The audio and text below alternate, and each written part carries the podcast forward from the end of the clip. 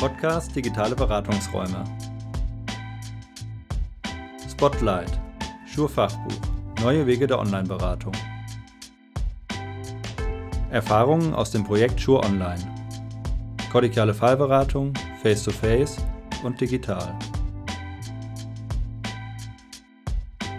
Dieses Vorhaben wird mit den Mitteln der Senatsverwaltung für Bildung, Jugend und Familie unter dem Förderkennzeichen ARB 200 872 gefördert.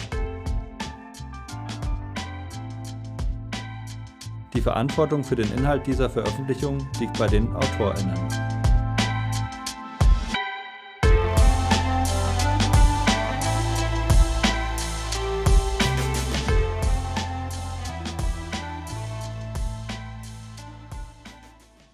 Ja, herzlich willkommen zu unserer heutigen Podcast-Folge. Die Folge wird von mir, Lukas Hofmann, und von meiner Kollegin Katrin Kern moderiert. Hallo. In der heutigen Folge besprechen wir das neu erschienene Praxisbuch über Schur Online. Wir freuen uns, dass die zwei AutorInnen, Clemens Seifried und Britta Marschke, heute bei uns zu Gast im Studio sind. Herzlich willkommen. Schön, dass wir da sein dürfen. Ja, ich freue mich auch. Ja, bevor wir das im April 2022 erschienene Buch genauer anschauen, möchten wir zunächst einmal unsere Gäste ganz kurz vorstellen. Wir fangen mit dem Herrn der Runde an. Clemens Seifried arbeitet seit Jahrzehnten an der Frage, wie Personen im beruflichen Kontext eigenes Potenzial aktualisieren und erweitern können.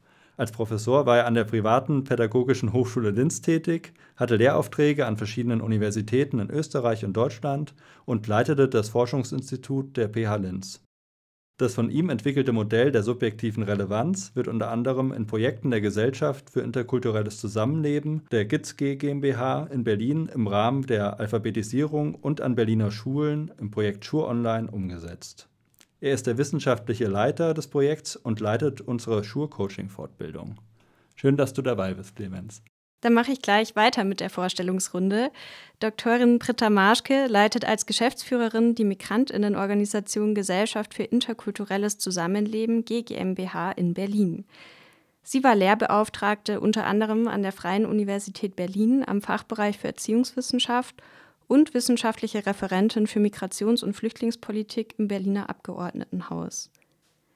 Sie konzipierte verschiedenste Projekte im Bildungs- und Integrationsbereich, wie etwa das Projekt Abichami, Alphabetisierung und Grundbildung an Moscheen. Sie leitet auch das vom BMBF geförderte Projekt Kontrastive Alphabetisierung im Situationsansatz CASA und unterstützt das Projekt Schur Online an Berliner Schulen als Projektberaterin. Schön, dass Sie da sind. Dankeschön für die netten Worte. Ja, wirklich schön, dass äh, ihr beide heute zu uns ins Studio gekommen seid, um mit uns über das brandneue Fachbuch zu sprechen, das ja erst im April 2022 im Transkript Verlag erschienen ist. Ein zentrales Anliegen des Projektes Schur Online, das ja auch im Fachbuch aufgegriffen wird, ist ja kollegiale Fallberatung neu zu denken. Und im Buch wird auch das speziell entwickelte Online-Tool Show Online vorgestellt, ähm, was ja bisher bundesweit ein einzigartiges Tool ist, quasi um die kollegiale Fallberatung ähm, anzubieten und zu implementieren.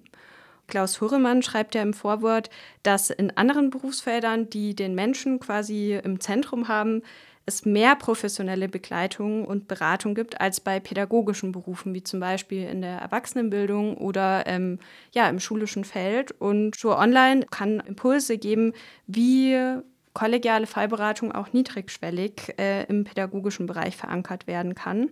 Uns interessiert, wie ist es eigentlich zur Idee des Fachbuches gekommen?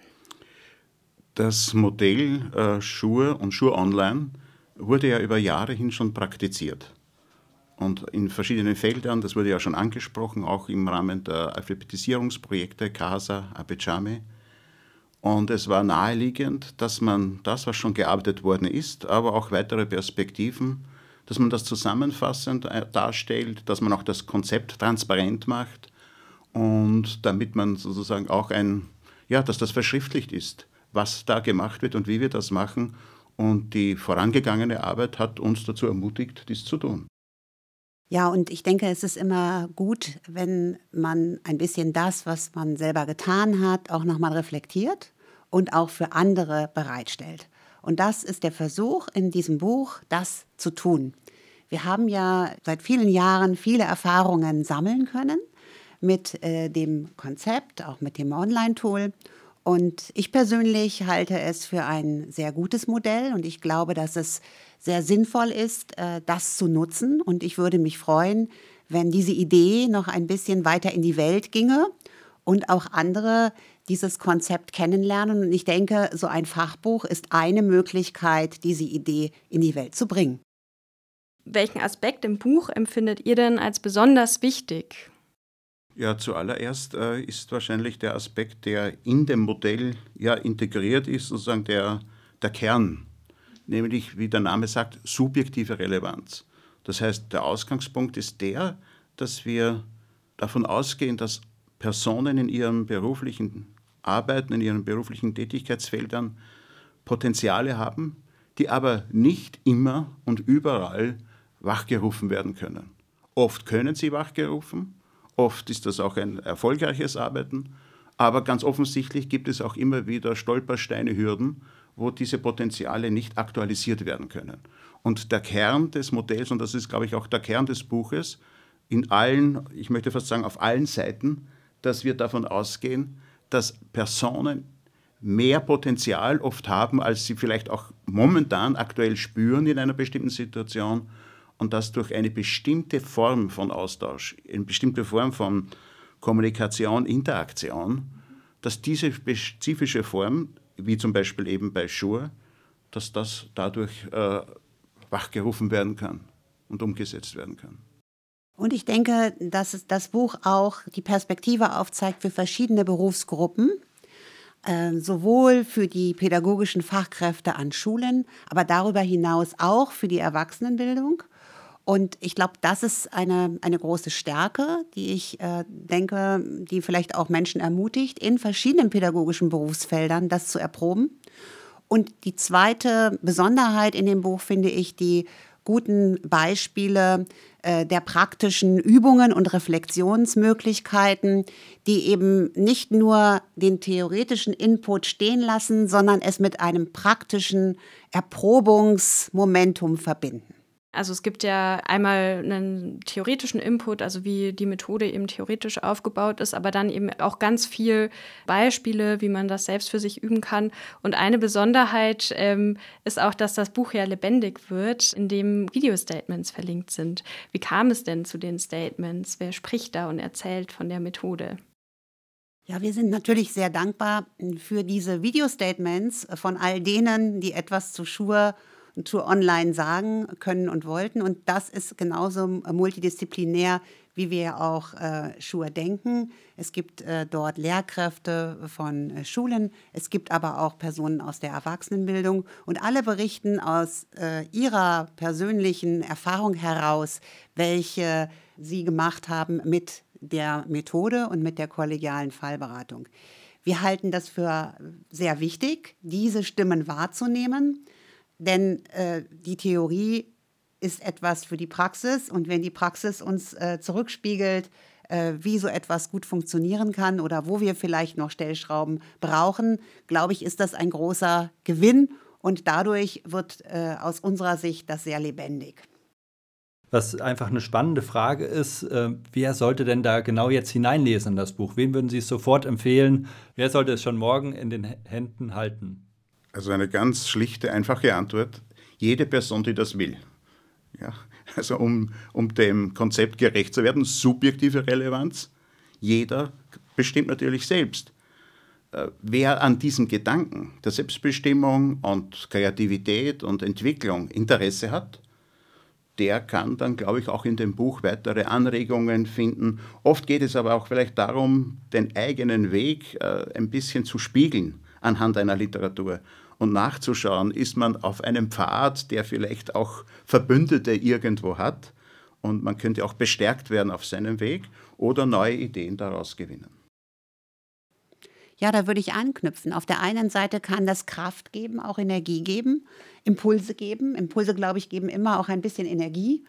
Äh, sie nehmen auch manchmal Energie, aber ich glaube, es ähm, braucht natürlich auch Energie, um das Buch äh, anzuschauen und es äh, durchzulesen. Aber ich denke auf der anderen Seite, es gibt eben auch diese Impulse, die einen dann stärken Und ich glaube, ich würde es all denen empfehlen, die das Gefühl haben, ich möchte selber ein bisschen nachdenken über meine Arbeit, über mein pädagogisches Tun, über mein pädagogisches Handeln.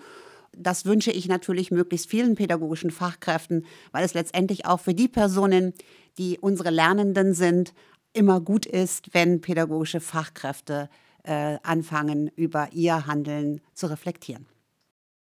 Da stellt sich für uns natürlich die Frage, wie geht es jetzt weiter damit? Wo stehen weitere Anknüpfungspunkte dann in Zukunft für Show Online? Wer wird es bald noch nutzen können? Grundsätzlich glaube ich, ist das für alle Berufsgruppen, bei denen die Kommunikation, Interaktion mit Personen im Zentrum steht, wo das ein wesentlicher Teil der beruflichen Arbeit ist, Überall dort ist es eine Herausforderung, einfach die Situationen, die man erlebt in der Arbeit, zu reflektieren. Dass Arbeit reflektiert wird, ist auch nichts Neues.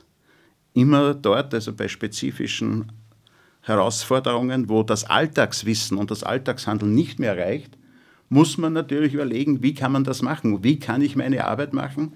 Im Kollegium auch, was machst du, wie kann ich vielleicht aus diesem Austausch auch etwas für mich wieder gewinnen, damit wir Ressourcen äh, für uns selbst verspüren und, und an diesen Entwicklungsprozessen dabei sind. Also gibt es verschiedene Berufsgruppen, natürlich im Bereich der Pädagogik, aber äh, da gibt es auch Kontakte zu Gesundheitsberufen, zu Fragen, die dort entstehen und wo auch natürlich die Interaktion einen hohen Stellenwert hat. Äh, Psychohygiene also ist in allen Berufen was Besonderes wichtig, wo es um die, um die Beziehung zwischen Menschen geht, neben der fachlichen Arbeit natürlich. Ja. Das Neue ist ja auch das Online-Format. Ja, das Online-Format ist etwas, das ja eine große Flexibilität ermöglicht, sowohl zeitlich auch als örtlich. Und ähm, auch die Anonymität ist, glaube ich, etwas sehr Wichtiges, gerade für Personen, die vielleicht nicht so gewohnt sind, zu, offen zu reflektieren, auch äh, wenn wir hinsichtlich Supervision daran denken, dass es ja eine große Kraft braucht, auch für Personen, sich zu öffnen und etwas von sich preiszugeben und auch Schwächen und, und so etwas preiszugeben, glaube ich, und da bietet, glaube ich, unser Online-Tool eine niedrigschwelle Möglichkeit, ein Weg. Es gibt viele andere natürlich. Und ich glaube, wir sind nicht der Meinung, dass es der alleine, allein mögliche Weg ist. Ich glaube, äh, das denkt niemand. Aber es ist eine Möglichkeit, äh, das zu probieren und niedrigschwellig äh, eben zu erproben. Wie geht es mir damit, wenn ich Situationen mit anderen teile? wenn ich das Potenzial meiner KollegInnen zurückbekomme, spüre und was kann ich damit dann anfangen für mich. Ich glaube, das ist die Möglichkeit dieses Online-Tools, dass wir deutlich sehen und von dem wir auch immer hören von den Nutzerinnen und Nutzern, dass es ihnen gut tut, dass sie eine Entlastung empfinden. Und ähm, das bestätigt natürlich diese Arbeit, besonders von dir, Clemens, in diesem Bereich. Wir wissen natürlich, dass Online-Beratung in der Beratungsszene, im Bereich der Supervision, aber vielleicht auch manchmal in der Psychotherapie, dass es aus diesen Bereichen äh, differenzierte Überlegungen gibt, auch mit gewissen Ressortiments gegenüber Online-Beratung. Da tut sich auch gleich die Frage auf, wo ist Beratung etc. Darauf will ich jetzt nicht näher eingehen. Aber wir, wir haben auch die Erfahrung gemacht, dass bei schwierigen Situationsinhalten Handlungsmöglichkeiten genannt werden, die umgekehrt dann wieder die Tür dafür öffnen, dass jemand zum Beispiel in eine Supervision geht oder noch eine stärkere Form, eine intensivere Form von Beratung aufnimmt.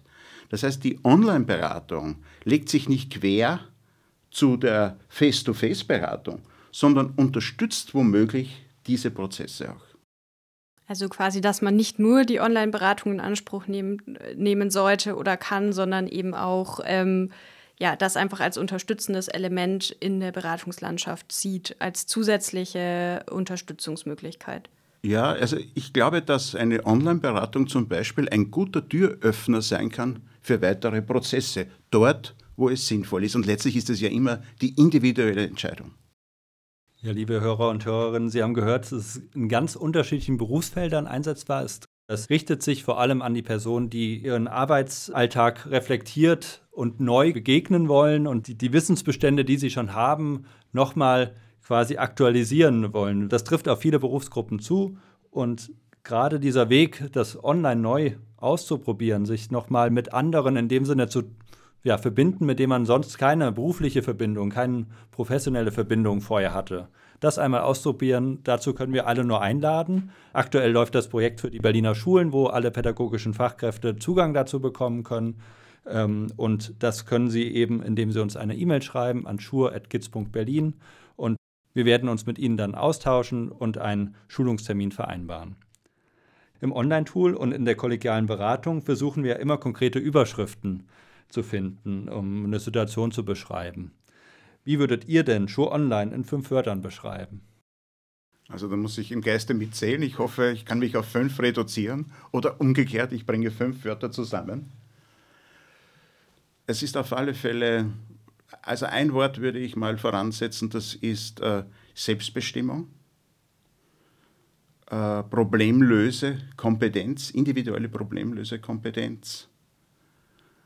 Eine, ein weiterer Begriff wäre vielleicht Kreativität, nämlich bei der Suche nach Handlungsmöglichkeit. Dann auch so etwas wie Psychohygiene. Ja? Alleine schon durch die Situationsbeschreibungen vollzieht sich schon ein, ein Prozess. Und ein Begriff könnte auch noch sein, die Selbstwirksamkeit, dass diese wahrgenommen wird, dass wenn ich etwas einspeise, wenn ich selbst aktiv bin, dass ich daraus auch dann Ressourcen für mich selbst wieder für meine Arbeit gewinnen kann. Ich würde vielleicht einfach nur noch wenige Worte hinzufügen.